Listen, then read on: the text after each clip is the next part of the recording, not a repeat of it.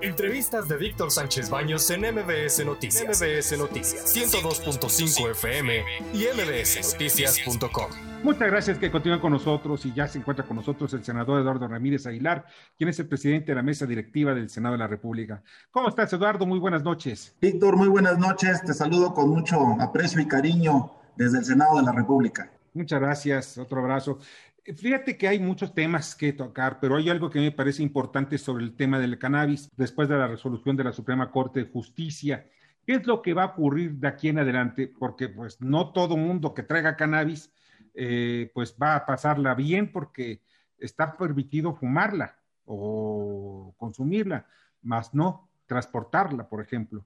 Bueno, el resolutivo que da la Suprema Corte es positivo para México toda vez que ante la falta del consenso, ¿por qué hay que decirlo de esa manera? Entre el Senado de la República y la Cámara de Diputados, donde la propia Corte nos dio eh, un término perentorio para legislar sobre la materia, sí lo cumplimos, pero las perspectivas y la visión que tenemos del uso de la marihuana, del cannabis en la parte medicinal, pues distaban las posiciones eh, económicas, sociales, de diferentes grupos parlamentarios.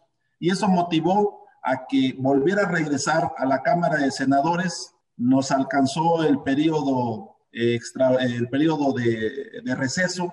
Eh, no tenemos ahorita una mayoría calificada para poder legislar de manera urgente o prioritariamente el tema de, del cannabis en la Ley General de Salud, en el Código Penal.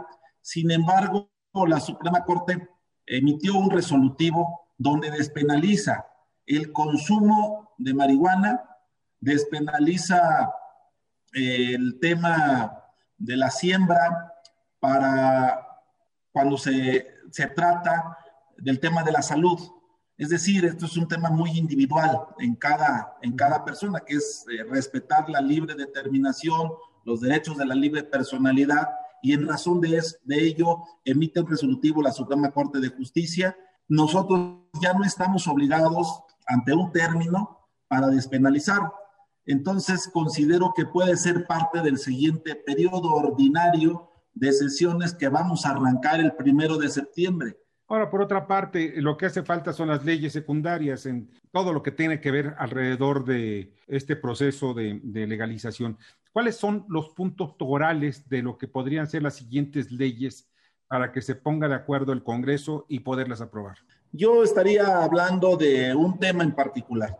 Uno de ellos es que la Cámara de Diputados dice es libre de poderse eh, consumir el cannabis en cualquier área pública. El Senado legisla y dice mm, solamente serán en lugares tolerados en lugares que especifique las autoridades correspondientes, en este caso los municipios, las alcaldías o las entidades federativas a través de la Secretaría de Salud.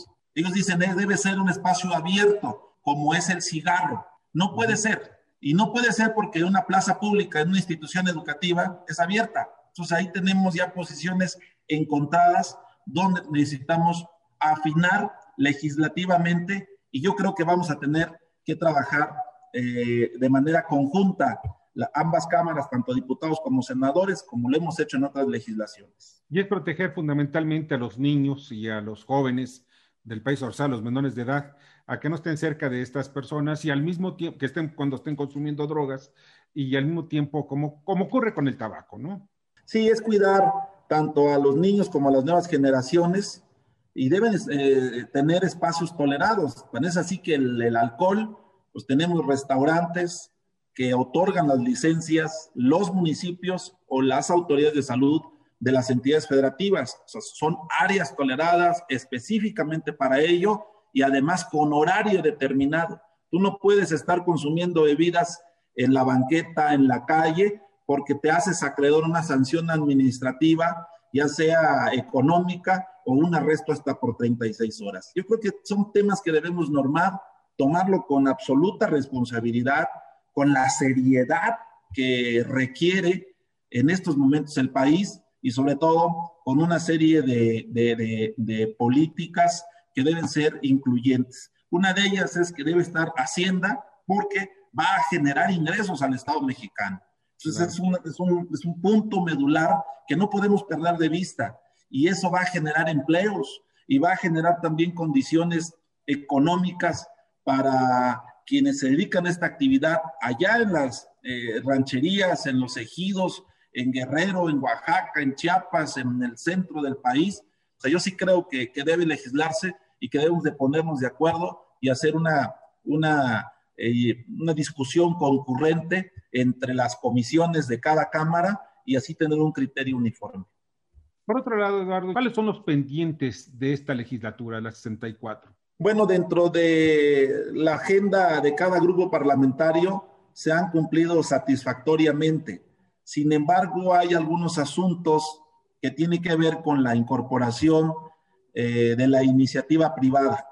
Pongo un ejemplo como es la Ley General de Obra Pública y de Servicios en materia federal, donde la Cámara Mexicana de la Industria de la Construcción está solicitando que en el Senado de la República podamos discutir un dictamen que viene de Cámara de Diputados para que ellos tengan mejores condiciones. Los constructores piden que se les dé el anticipo ante la falta de liquidez, pues ya ganaron una licitación, tienen el capital social para hacerle frente y sucede que las dependencias les expresan, ustedes ya ganaron la obra, inicienla y ahí vamos viendo tu anticipo y vemos después tus, estimaciones y creo que ahorita es momento de darle la posibilidad a esas empresas que son pequeñas y medianas empresas. Estoy hablando de pequeñas y medianas empresas que para arrancar con sus trabajos necesitan el anticipo, porque van y solicitan un crédito y ese crédito finalmente pagan un interés y ese interés y ese crédito se ve reflejado en el propio contrato de obra pública. Entonces aquí tenemos un tema pendiente para la generación de empleos, para la reactivación económica y para satisfacer a un gremio que ha sido golpeado y que no hemos volteado a ver en México por traer a veces una agenda social o una transformación en la vida pública de las instituciones. Pues Eduardo, de verdad te agradezco muchísimo que nos hayas acompañado esta noche. Muchas gracias, Víctor. Buenas noches a todos. Gracias, igualmente. Pásala muy bien y mucha suerte el senador Eduardo Ramírez Aguilar, presidente de la mesa directiva de la Cámara de Senadores. Escucha a Víctor Sánchez Baños en MBS Noticias, MBS Noticias 102.5 FM y MBSNoticias.com. Lunes a viernes, 9 de la noche, tiempo del centro de México.